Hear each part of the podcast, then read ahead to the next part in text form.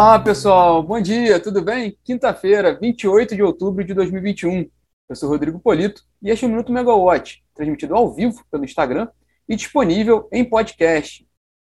Bom, estou de volta depois de uma semana em que vocês estiveram em ótimas mãos com a Natália Bezutti. Ela atualizou vocês todos os dias com as novidades do setor elétrico, setor de energia como um todo. E hoje nós vamos falar sobre a abertura do mercado livre de energia, Vamos falar sobre balanços de empresas. A gente está na temporada de balanço da, das companhias, tanto aqui no Brasil quanto no exterior. E vamos fechar a agenda do dia de hoje e falar sobre. fechar o bate-papo com a agenda do dia de hoje, com destaque para o PMO, o Programa Mensal de Operação de novembro do Operador Nacional do Sistema Elétrico. Bom, ontem foi discutido em comissão especial da Câmara dos Deputados o projeto de lei 1917 de 2015, que trata da portabilidade da conta de luz. A votação do texto foi marcada para 9 de novembro. É, havia uma expectativa que poderia até ser aprovado ontem, mas de fato o texto foi só discutido entre os parlamentares e foi marcado né, uma, essa, essa votação final do texto para 9 de novembro. Como o texto transmite em caráter conclusivo, ele só precisa da aprovação na comissão especial para ir ao Senado. Vale lembrar aqui que há uma crítica no setor com relação a, a, a, a condução desse projeto no, no Congresso. Isso porque os agentes do setor elétrico, em geral, preferem que, que a discussão gire em torno do 414, o PL 414, da modernização do setor elétrico, que já veio, já foi aprovado no Senado, e que trata não só da abertura do mercado livre, né, para consumidores cada vez de menor porte, até chegar aos consumidores residenciais, inclusive uma velocidade maior do que o, do que o PL 1917, mas também traz outros pontos de modernização do setor. Né? É, mas esse projeto está na Câmara, ele veio do Senado, mas não há perspectiva de votação. É, já o 1917, que foi, que foi discutido ontem, deve estar marcado para ser votado em, no início de novembro, no dia 9 de novembro, e, e sendo aprovado, já vai direto para o Senado. A Câmara também aprovou ontem o Vale Gás, programa de subsídio para compra de botijão de gás para famílias de baixa renda. Um programa que vai utilizar recursos da União para subsidiar a compra de gás de cozinha para famílias de baixa renda. O projeto agora vai para a sanção presidencial, que ele já tinha vindo do Senado. Passando agora nosso, bate-papo para a temporada de balanços. Ontem o destaque foi o balanço da VEG, a fabricante de motores, importante player da indústria de energia. O destaque foi uma alta de 26,2% do lucro líquido da companhia no terceiro trimestre desse ano para 813 milhões de reais. O interessante é que a VEG indica que todas as áreas de negócio da companhia registraram números positivos na comparação com o igual trimestre do ano passado, refletindo uma melhora da atividade industrial no país e também da demanda né, pelos, pelos, pelos equipamentos. A, a VEG, inclusive, indica que há uma melhoria também no cenário externo, uma recuperação da demanda no cenário externo.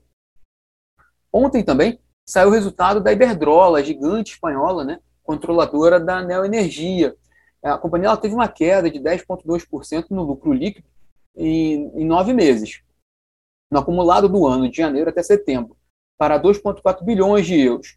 É, é, essa queda foi devido principalmente a questões tributárias, novas regras tributárias na Espanha e no Reino Unido, e também efeitos da Covid. Mas a Iberdrola, ela pontuou que no Brasil, o, tanto o Brasil quanto os Estados Unidos tiveram um destaque muito positivo no resultado operacional do grupo. Nós podemos notar isso no resultado da Neoenergia no terceiro trimestre desse ano, inclusive, que foi noticiado pela Natália Bezutti aqui com vocês. Nesse embalo dos balanços, nós vamos falar do dia de hoje, dessa quinta-feira. Já saiu agora pela manhã os primeiros resultados, os primeiros balanços lá da Europa, da Shell e da Total, duas petroleiras, duas companhias que, que são né, originárias do mercado de petróleo, mas que estão fazendo esse movimento de transição energética. A Shell teve um, teve um lucro líquido de 4,1 bilhões de dólares no terceiro trimestre de 2021, contra 955 milhões no mesmo, no mesmo período de 2020, um resultado quatro vezes melhor né, nesse ano.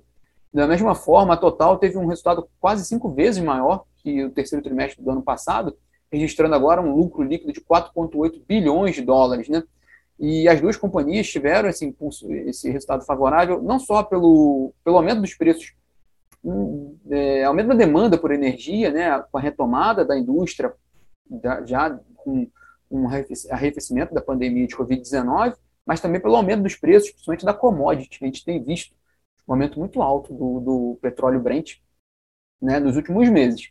Nesse, nesse cenário, a gente também pode esperar um resultado muito favorável para a Petrobras no terceiro trimestre de 2021, resultado que vai ser divulgado hoje, após o fechamento do mercado. É, a expectativa com relação ao resultado da Petrobras cresceu muito, principalmente depois do, da divulgação do relatório de produção e vendas da companhia na semana passada, que apontou um número muito bom, principalmente das vendas de combustíveis, né? E também da utilização das refinarias da empresa, né? O, o índice de, o fator de utilização das refinarias aumentou, isso reflete muito no, na geração de caixa da companhia. O, o mercado aposta muito numa, num resultado forte nesse trimestre, pelo aumento dos preços do petróleo e por, esse relatório de vendas. Inclusive, alguns especialistas com os quais nós falamos acreditam que possa até vir um pagamento extra de dividendos já nesse trimestre, é, o que poderia ajudar, inclusive, a União, que é o maior acionista da Petrobras, receberia boa parte dos dividendos. Esses recursos poderiam até auxiliar no pagamento do Vale Gás, né, desse programa aprovado ontem pela Câmara e que vai para a sanção do presidente Jair Bolsonaro.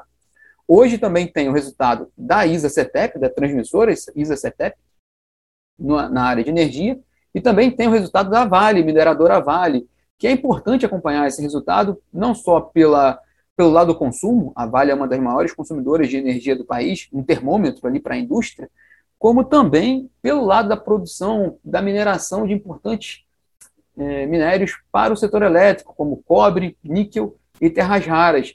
Esses minerais eles são muito importantes, principalmente para fontes renováveis, como fonte solar, fonte eólica e também para baterias.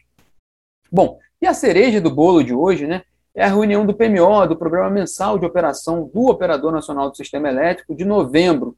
Né? A reunião começa hoje, né? hoje à tarde, são dois dias de reunião, e o operador vai dar a primeira visão ali sobre, sobre o fechamento de outubro, né? Do, do, previsão dele para o fechamento do mês de outubro, mas também a primeira visão dele para, para o mês de novembro. Isso é importante para o setor, tanto condições meteorológicas como para a formação para a formação do preço né, no, mercado, no mercado de energia. Lembrando que as últimas, as últimas previsões oficiais do Operador Nacional do Sistema Elétrico para, para outubro é fechar o mês com o nível de armazenamento dos reservatórios hidrelétricos do Sudeste e Centro-Oeste com 17,8%, né, no fim de outubro, e também uma carga mais baixa, né, uma queda de 3,8% da carga em outubro em relação a outubro do ano passado, aqui no Rio, por, exemplo, a gente teve um outubro mais agradável em termos de temperatura, temperatura mais amena. Isso indica também uma, uma carga mais uma carga menor. Vamos ver como, quais vão ser os números finais do Operador Nacional do Sistema Elétrico para novembro. Bom, quem, quem quiser pode conferir nossos, nossos podcasts aqui na, na Megawatt. E lembrando também que a gente tem um podcast que a gente publicou ontem, né? Lançou ontem um podcast com Francisco Arteiro, ex-diretor do ONS e diretor de operação e manutenção de Furnas, que teve uma conversa muito interessante com a Natália Bezutti, aqui da Megawatt, sobre a importância de se discutir novamente né, a retomada né, de hidrelétricas com reservatórios, né, com capacidade de acumulação de água. Bom, pessoal, esses são os destaques dessa quinta-feira e nos falamos aqui amanhã. Tchau, tchau.